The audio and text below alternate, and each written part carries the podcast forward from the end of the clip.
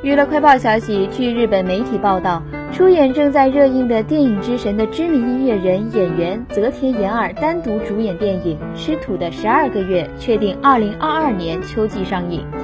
片中料理由土井善晴执导。影片以日本少和时代代表作家水上勉的随笔集《吃土的日子：我的经济十二个月》为原案，由执导《三弦之恋》等作品的中江裕司担任编剧和导演。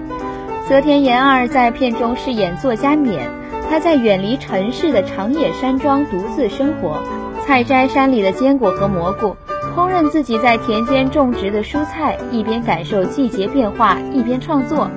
由于要描写日本山林的四季变换，影片计划去年二月开机拍摄一年，但是由于新冠疫情影响，拍摄几次延期中断。